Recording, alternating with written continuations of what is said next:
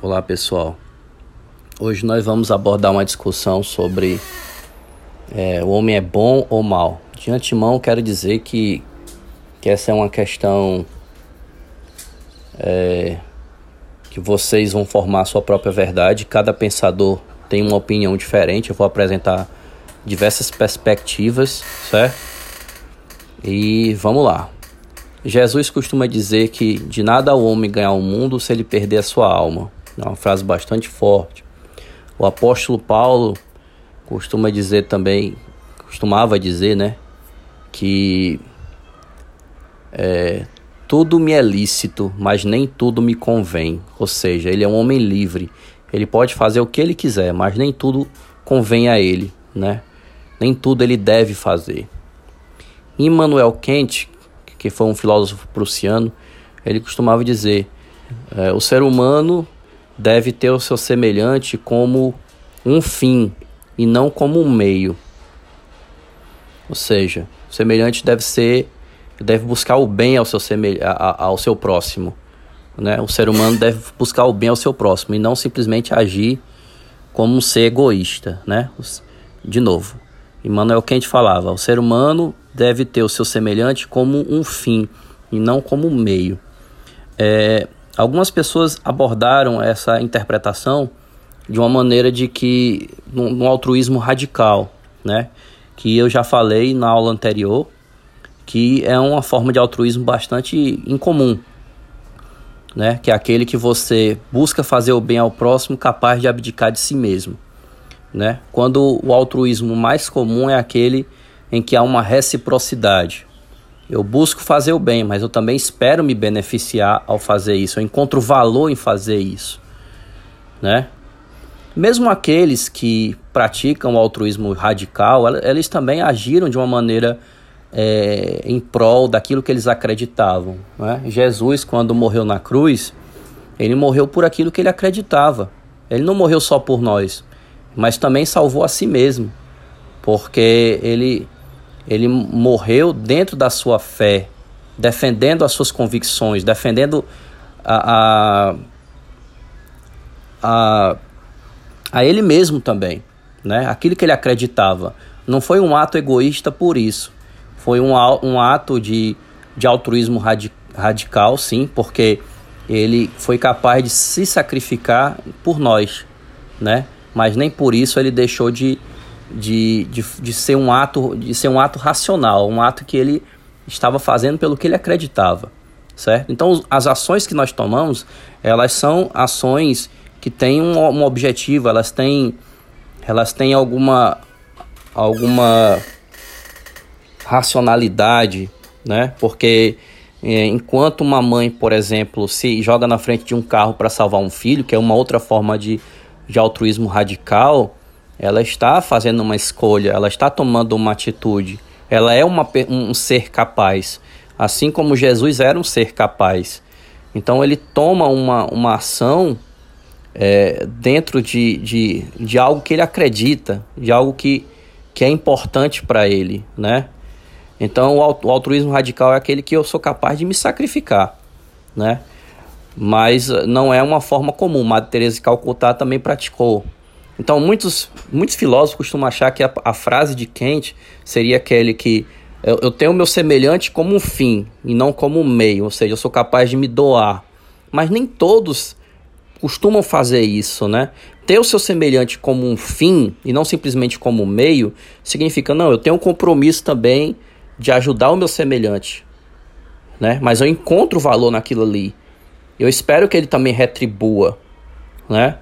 É, mesmo quando a gente dá uma esmola, a gente quer um agradecimento. Eu costumo dizer a meus alunos, mesmo aqueles meus alunos de marketing, eu digo que em todas as ações há uma, uma, uma certa troca. Né? Tem empresas de, de, instituições de caridade que elas pedem doações, né? pedem contribuições para ajudar às vezes crianças carentes ou, ou demais causas. E Quer dizer, eles ficam pedindo dinheiro. A pessoa dá a primeira vez, dá a segunda, tem uma hora que diz: Não, por que, que eu vou dar? Eu tô só te dando. Você é só uma conta para mim. Qual o valor que você tá me entregando? Eu não tô vendo, eu não tô sentindo esse valor. Né? Eu não tô percebendo o, o valor, o benefício que você tá me fornecendo, né?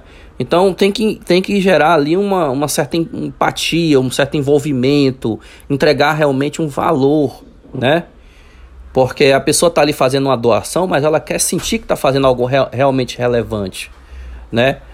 Convida é, aquele que está fazendo uma doação para fazer uma visita ao orfanato, pergunta se ele não quer adotar uma criança, ah, mas ele não pode levar para casa, mas adota no sentido de contribuir para aquela criança, para a educação daquela criança, de doar para aquela criança, de levar roupa para aquela criança, né? Promover a ideia de adotar uma criança, é, ou, por exemplo, convida para ver as crianças cantando no, no Natal, né? Mostra elas nutridinhas, arrumadinhas, mostrando que aquele dinheiro está sendo aplicado nelas, né? Então, é, o egoísmo é quando você é, vai fazer algo que você está disposto a prejudicar alguém, né? Mas quando eu estou ajudando alguém, não, não tem nada de errado em eu querer ver valor naquilo ali, né? Jesus ele viu valor nas suas ações. Teresa de Calcutá viu valor nas suas ações. Uma mãe que se atira num carro para salvar um filho, ela viu valor nas suas ações, certo? Isso não os torna egoísta. Pelo contrário, eles são altamente altruístas, certo? Então a forma de, de de altruísmo mais comum é aquele, não, eu vou estudar com meu coleguinha, como eu falei num exemplo anterior, mas eu também tenho um compromisso de ajudá-lo. Né? Eu vou passear com o coleguinha, mas eu tenho um compromisso também de, de fornecer a ele uma felicidade, de ser cordial, de ser respeitoso, né? Então, a, a, nossa sociedade ela é movida hoje pelo marketing, né? Pela ideia de reciprocidade, de um, uma troca, trocas sociais, trocas de, de bens, diversas trocas, né, em que as pessoas é, sim buscam valor, né? Então, quando fala é, se o homem, o homem é capaz de praticar o bem, Emmanuel quem diz, tem o seu semelhante como um fim, mas não significa abrir mão de si, né? Tem o seu semelhante como um fim, não simplesmente como um meio, tá? Spinoza, que era um filósofo holandês, e foi um dos que é, influenciou Nietzsche. Ele dizia que o ser humano ele busca o equilíbrio, ele busca a sustentação, né, a autopreservação. Então as suas ações são voltadas para isso. Né? Nietzsche ele propôs de uma maneira diferente, né? É, é, mas antes de eu falar em Nietzsche, eu quero falar numa outra pessoa que falava também que o ser humano é bom, que foi Auguste Comte que ele dizia: o homem é gentil, o homem é generoso, o homem é solidário, o homem é altruísta, né? Mas teve um outro que contrapôs com a ideia de que a sociedade o corrompe. Vamos falar alguns filósofos, alguns pensadores que propõem que o homem ele pode ser mal, né? Rousseau diz: a sociedade corrompe o homem, né? Você pode até contestar até Conte dizendo assim: ah, o homem é bom, mas com o Rousseau diz a sociedade o corrompe. Mas quem faz essa sociedade, né? É o próprio homem, né? Aí fica fica aquela questão, né? É, se você for analisar uma questão da é, do criacionismo, né? O homem ele foi ele nasceu bom, né? Ele foi mas a maçã o corrompeu. Aí fica aquela questão, né? Aquela questão da fé, né? O homem é bom, mas a, a, a maçã, né, a fruto do conhecimento, o, o corrompeu. É, Thomas Hobbes dizia que o homem é o lobo do homem. Ou seja, o homem ele precisa de um estado para regulá-lo. Do contrário, ele vai agir como do contrário, ele vai agir como um predador de si, do, dos seus semelhantes, né? que o homem é o lobo do homem. Né? Nietzsche ele dizia que é, ele dizia que de nada adianta ao homem fazer bondade de profissão, porque encontrará o outro homem que o levará à ruína. Então Nietzsche ele era bem bem cru assim, né? É, não, Nietzsche não, desculpa, troquei. Foi o Maquiavel. Desculpem, eu vou já chegar no Nietzsche. O Maquiavel dizia que de nada ao homem de nada adianta o homem fazer bondade de profissão, senão ele encontrará de um outro homem a sua própria ruína, né? Então Maquiavel ele, ele interpretava que o homem era mal e ele dizia que que a maldade, que o medo, que o medo ele tinha um fator muito mais mais permanente do que a própria bondade, que a bondade é aquela é o ditado popular fala, né? Bocado comido, bocado esquecido, né? Então ele dizia que o medo ele, ele era, era algo presente, e a bondade era algo fugaz, né? É, Nietzsche falava também sobre a questão até do amor. Ele dizia que o amor nada mais é do que um acordo de conveniência entre os homens. Logo, o amor também é fugaz. Porque enquanto houver uma conveniência, enquanto houver um interesse entre as partes, o amor vai durar. Quando acabar esse interesse, ele vai acabar. É... Maquiavel, ele não chegou a falar aquela frase: é, os fins justificam os meios. Isso foi uma interpretação do seu livro. Ele não foi um filósofo, ele era um, um político que foi na antiga Florença, que na Itália, né? Que ele foi interpretado como um, um, um suposto traidor, né? Pela família Médici, que era a família que dominava a região, né? E eles interpretaram que o, o Maquiavel, Nicolau Maquiavel, era um potencial traidor. E aí condenaram ele ao, aos campos, ou seja, ao exílio numa área rural.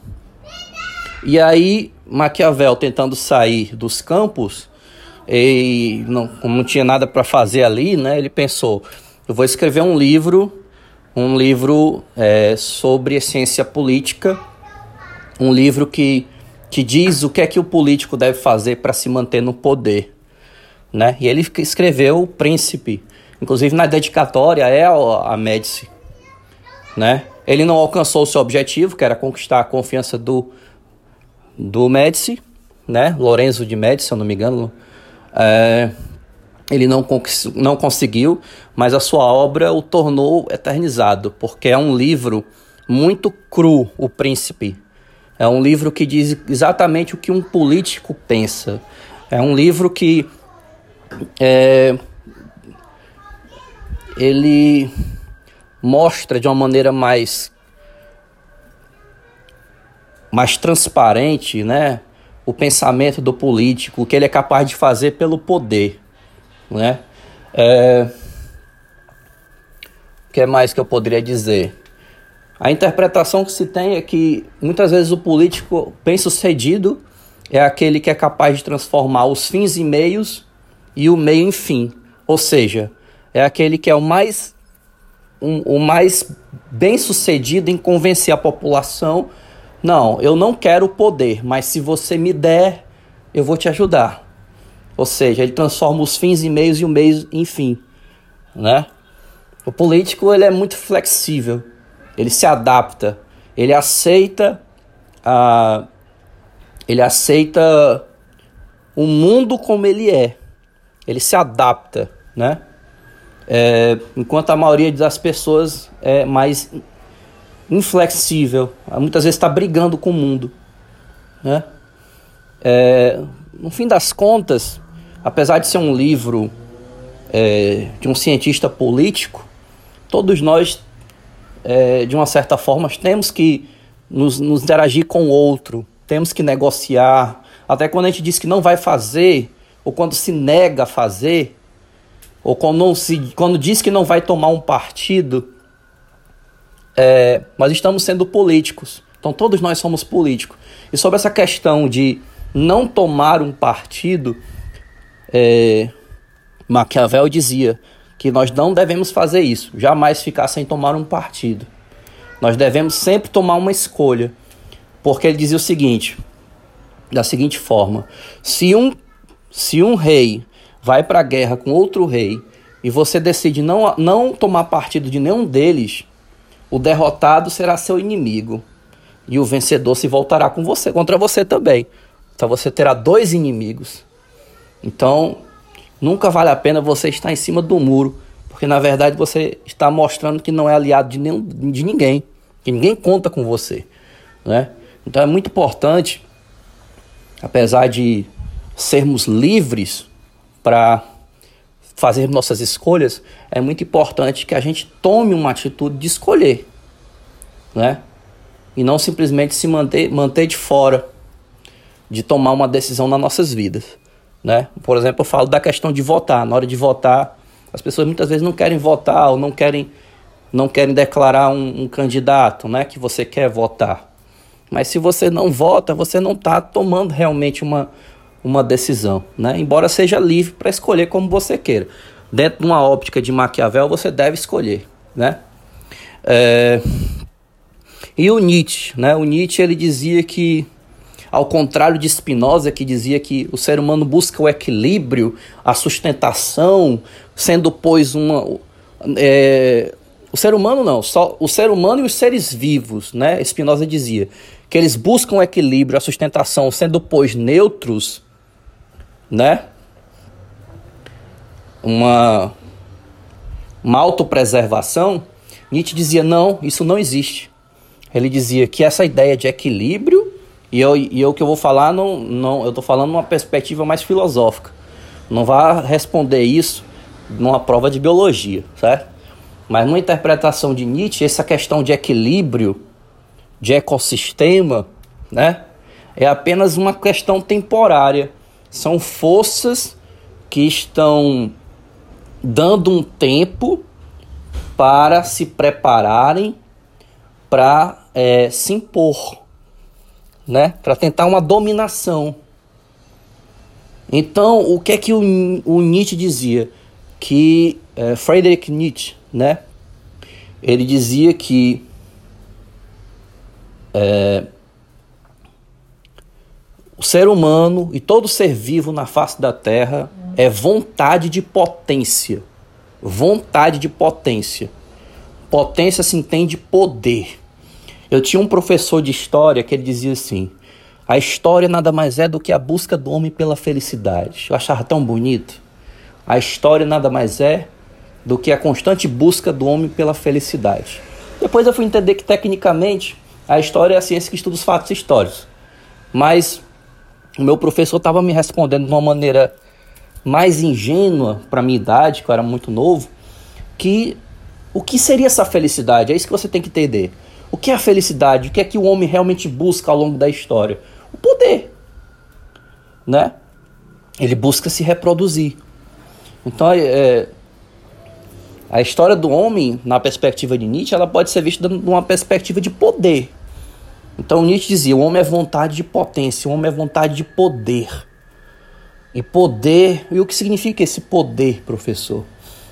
Poder é você poder se reproduzir, impor a sua vontade, impor a sua maneira de viver, impor a sua maneira de, de funcionar, que as coisas funcionem e a maneira de você ser. Um, um exemplo que eu cito é Walking Dead. Quem assistiu Walking Dead tinha o Negan, né? O vilão do Walking Dead.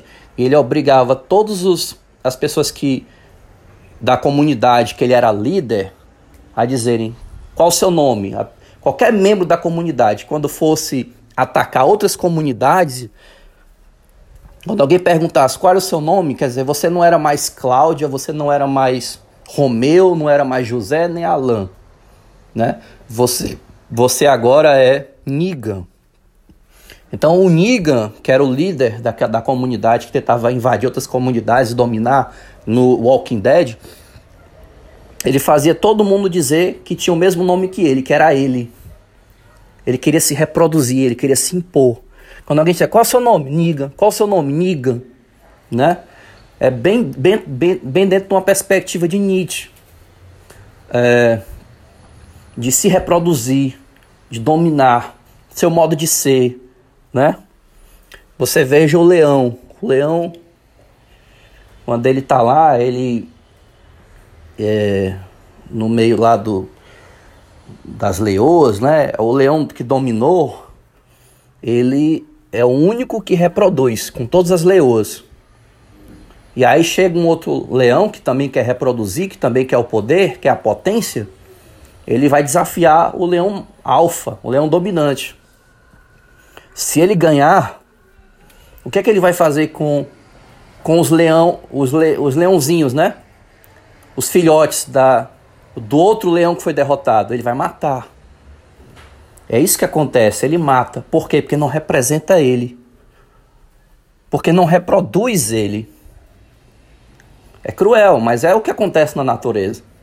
Não representa ele, vai lá e mata, porque ele quer se reproduzir. Né? Isso dentro de uma, uma, interpretação de Nietzsche. Certo? Então, é, Nietzsche ele foi um homem muito inteligente, ele escreveu livros bastante complexos né? Ele questionou muito a moral cristã, que, é, que era, é, era uma moral que, que era contra os sentidos, os desejos da carne, né? Ele foi um grande crítico da moral cristã.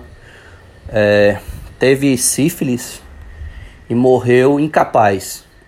Veja bem, passou a vida e a obra criticando a moral cristã e morreu amoral, incapaz de criticar é, a sua, a criticar qualquer moral. Né? Se foi castigo ou não, não sei. Né? Mas aí vai muito da fé de cada um. Tá? Mas é, nós temos vários expoentes de pessoas que falam que o homem é bom, que o homem é mau. Algumas pessoas podem achar, mas o homem, o homem pode ser os dois, o homem pode ser bom, o homem pode ser mau. Mas aí entra aquela questão: dizer que o homem é bom ou que o homem é mau não quer dizer que ele não é capaz de praticar uma bondade ou praticar uma maldade. Dizer que um homem é bom ou mal é dizer se ele é essencialmente bom ou essencialmente mal. Por exemplo, Stalin, dizem que Stalin foi pior do que Hitler, né? Stalin era, era, era na Rússia, né? Ditador. Ele, dependendo do, do humor dele, ele poderia mandar a, o, aqueles desafetos para os gulags, que eram os campos de concentração na, na Sibéria, que era pior do que a morte, ou ele poderia perdoar. Né? Mas Stalin era um homem que era muito temido, é, foi muito pior do que Hitler. Né? Mas ele tinha uma, uma, uma netinha. Ele tinha uma netinha que ele queria muito bem, né? É... E eu não me lembro o nome da menina, se era Nádia, não sei.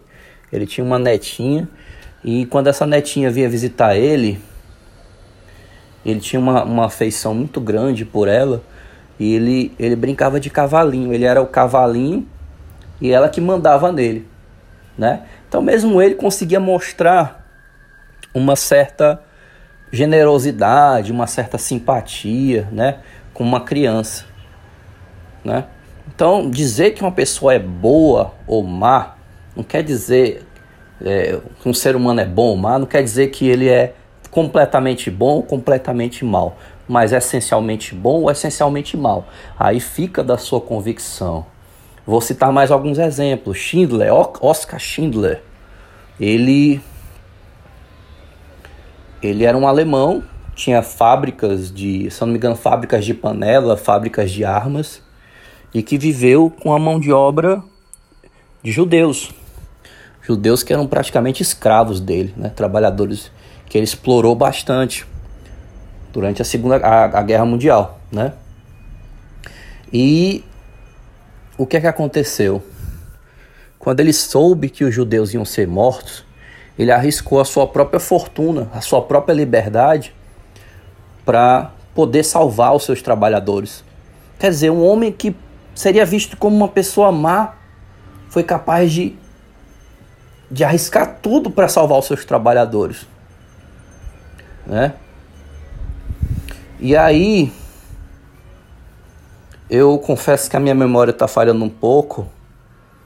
Eu não sei se foi se foi Salomão ou foi Davi.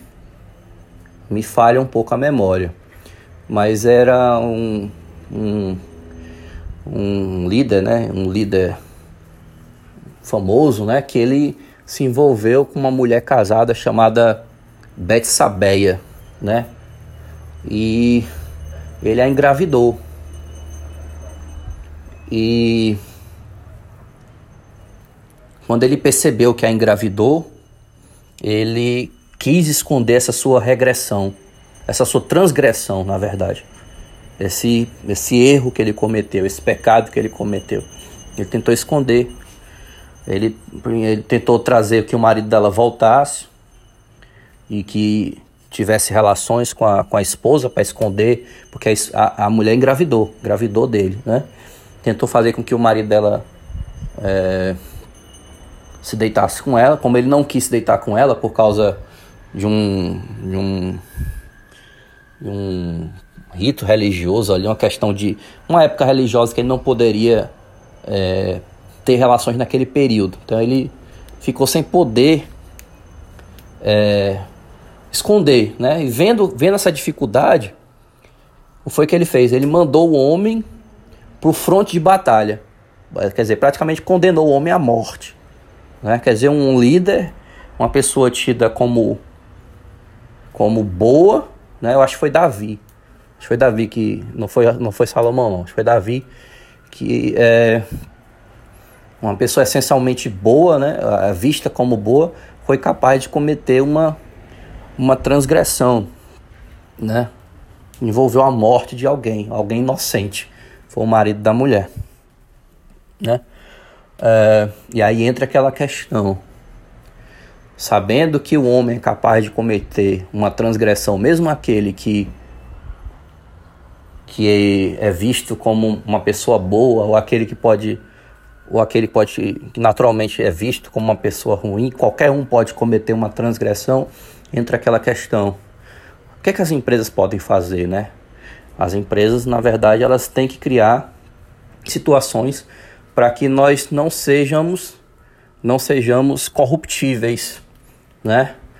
E, e essa vai ser o tema de uma aula que eu vou dar para vocês. O que é que as empresas podem fazer para se prevenirem, né? De situações em que elas possam é, ter problemas com funcionários que é, poderão fraudá-las, poderão roubá-las, né? O que elas podem fazer para se prevenir desse, desse tipo de situações, né? E aí entra aquela questão. É, o cerne dessa história é tirar a oportunidade de que é, nós sejamos corruptíveis, né? Tirar, porque é, todos nós podemos nos corromper, mas entra aquela questão, mas nem todos temos a oportunidade de nos corromper. E aí tem que tirar essa oportunidade de que isso possa acontecer.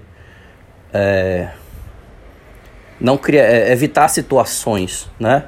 É claro que na nossa sociedade é, nós não estamos livres de ter que confiar. Um relacionamento que é uma sequência de interações entre as partes que se reflete numa continuidade, um, um relacionamento, é, ele envolve confiança e comprometimento.